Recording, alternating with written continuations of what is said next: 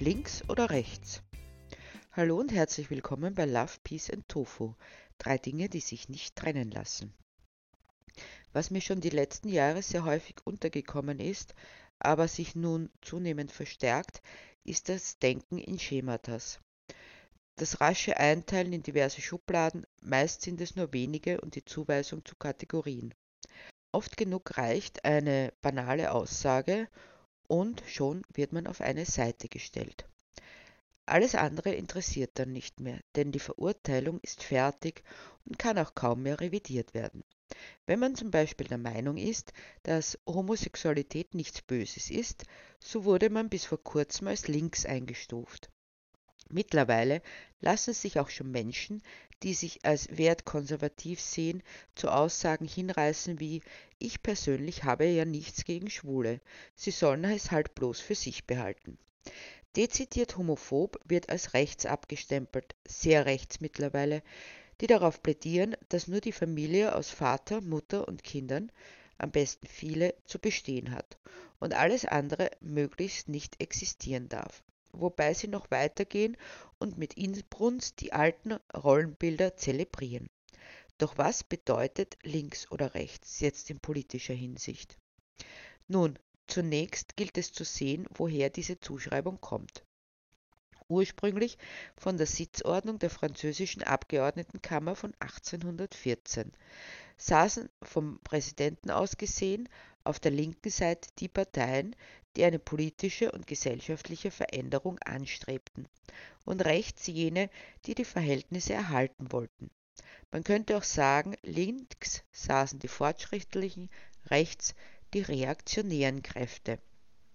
Das ist soweit so unklar. Nun scheint sich im Augenblick jede ihr eigenes Süppchen zu kochen, je nachdem, wo man sich selbst verortet. So sehen jene, die eine Veränderung verweigern, jene, die sie fordern, um den Klimawandel zu entschleunigen, als Linke, da sie ihnen alles verbieten wollen, was Spaß macht. Schnell Auto fahren und Kreuzfahrten machen und Flugreisen um die halbe Welt und am besten noch den Fleischkonsum, obwohl sich da die Linke auch nicht unbedingt einig ist. Weil es angeblich dem Klima schadet, aber wer schwer arbeitet und sich das leisten kann, der lässt sich das nicht verbieten. Blöd nur, dass es genau dieser Konsum der westlichen Privilegierten ist, der den Klimawandel vorantreibt. Und damit meine ich auch die großen Konzerne, die sich nicht bemüßigt fühlen, von ihrem Tun abzulassen, die sich aber darauf herausreden, dass sie sich nichts sagen und nichts verbieten lassen und deshalb auch nichts auf das geben, was die sogenannten Linken sagen. Abgesehen davon, dass es nicht möglich ist, es zu verbieten, zumal in einer Welt, die sich immer mehr in Richtung Konservativismus bewegt, wäre der gesunde Menschenverstand gefragt. Das heißt, man könnte sich die wissenschaftlich fundierten Argumente anhören und dann entscheiden. Ich will weiter am Klimawandel arbeiten, sodass die Menschheit nur desto schneller ausstirbt, oder ich will was ändern. Das ist dann eine persönliche Entscheidung. Selbst die CEOs von großen Konzernen, die die Leitlinien vorgeben, die ich treffen kann und hinter der man auch stehen sollte. So weit, so einfach. Doch der Reflex auf Aussagen wie den größten Anteil am menschengemachten Klimawandel hat die Tiernutzungsindustrie ist nicht etwa sowas wie ist mir wurscht oder ich nehme das in Kauf oder im besseren Fall, wenn das so ist, dann werde ich meinen Fleischkonsum reduzieren oder gar beenden. Sondern er ist in fast allen Fällen, ich lasse mir doch nicht vorschreiben, was ich esse. Nein, es war kein Vorschreiben gemeint, sondern es wurde simpel gesagt, was passiert, wenn du es tust. Die Reaktion ist allerdings eines Kindergartenkindes würdig.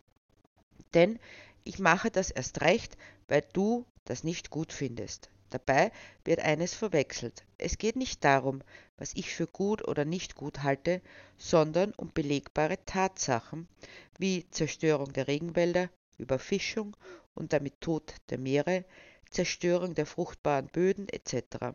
Das ist keine Meinung, sondern das sind belegbare Tatsachen. Natürlich kann ich diese Tatsachen ignorieren und jene anfeinden, die die Nachricht überbringen. Es ändert aber nichts an diesen Tatsachen.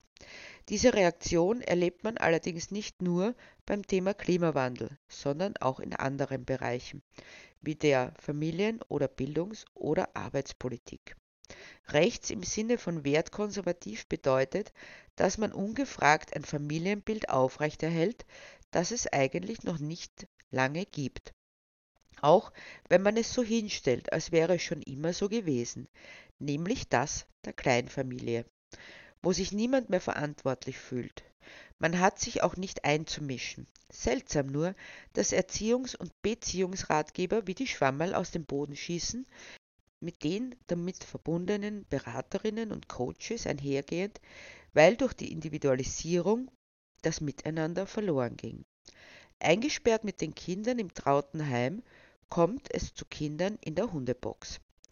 Eine Familienstruktur, die sich als einen Teil des gesellschaftlichen Miteinanders erlebt, hat hingegen größere Chancen, sich in schwierigen Situationen Hilfe zu holen, bei, beziehungsweise in der Gemeinschaft aufgefangen zu sein. Das gilt allerdings wiederum als links, gemahnt sofort an Kibbutz oder Kolchosen, wo die Menschen angeblich in die Gemeinschaft gezwungen werden, die Frauen ihre mütterlichen Pflichten vergessen und Männer dazu genötigt sind, weibliche Arbeiten zu machen.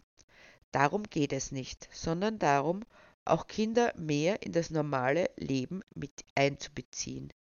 Gemeinschaftliches Kochen, das die einzelne Frau der Isolation enthebt und ihnen mehr Freiheit lässt, auch für die persönliche Weiterbildung, die politischen Aktivitäten etc.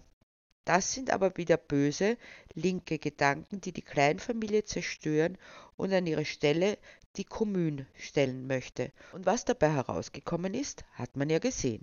Damals in den 60er Jahren mit dem Stichwort sexuelle Befreiung etc. Was die Bildungspolitik betrifft, so gilt als wertbeständig, die Dinge so zu lassen, wie sie sind. Was die Kirche schon seit Jahrhunderten propagiert, ist in der Bildungspolitik zementiert, zumindest in Österreich und Deutschland. So wie die Kirche, also auf jeden Fall die katholische, nicht müde wird zu betonen, dass es keinen gesellschaftlichen Aufstieg geben darf.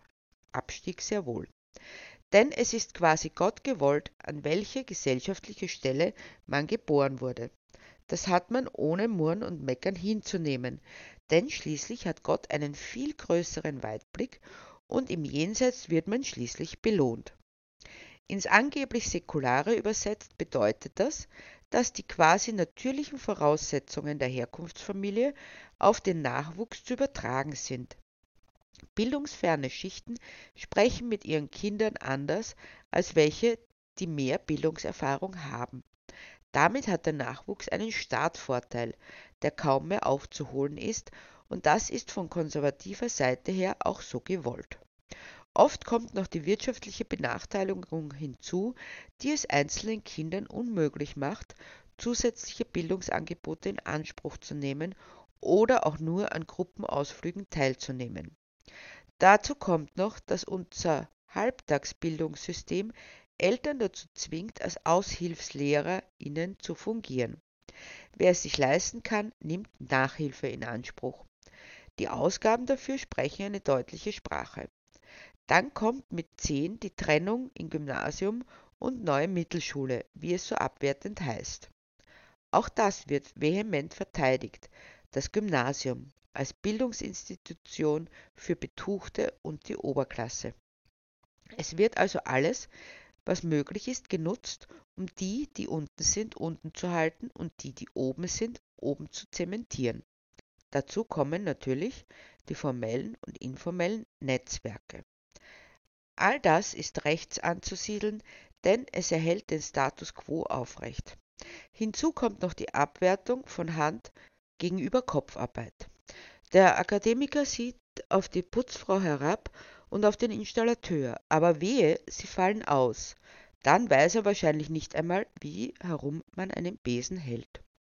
Konservativ als rechts bedeutet die Einzementierung von gegebenen Strukturen und wirtschaftlichen Ordnungen. Das ist bewusst und gewollt so konzipiert und wirkt sich auch immer mehr aus.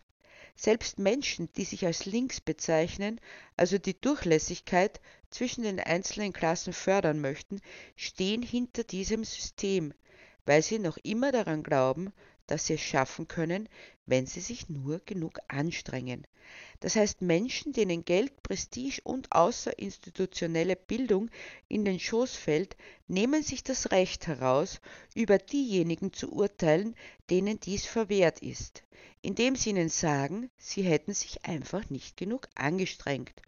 Und während sich die Eifrigen daran halten, ohne je auch nur die Aussicht auf Erfüllung dieser Prophezeiung zu haben, leben die, die es ihnen einreden, munter von arbeitslosem Einkommen wie Mieten, Zinsen und sonstigen Einkommen aus Beteiligungen. Das heißt, ohne in ihrem Leben auch nur einen einzigen Finger krumm gemacht zu haben. Erdreisten sie sich anderen zu sagen, sie seien faul. Das sind die tatsächlichen arbeitslosen Einkommen, die allerdings andere erwirtschaften müssen, die nichts davon haben.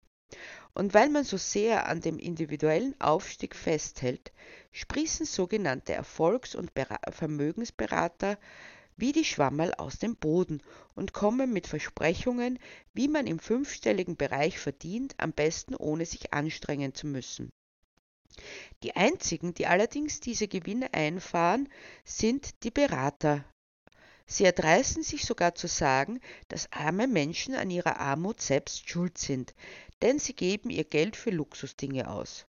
Was für ein Affront gegenüber jenen, die sich am Monatsende zwischen dem Luxus zu essen oder es warm zu haben entscheiden müssen. Aber selber schuld.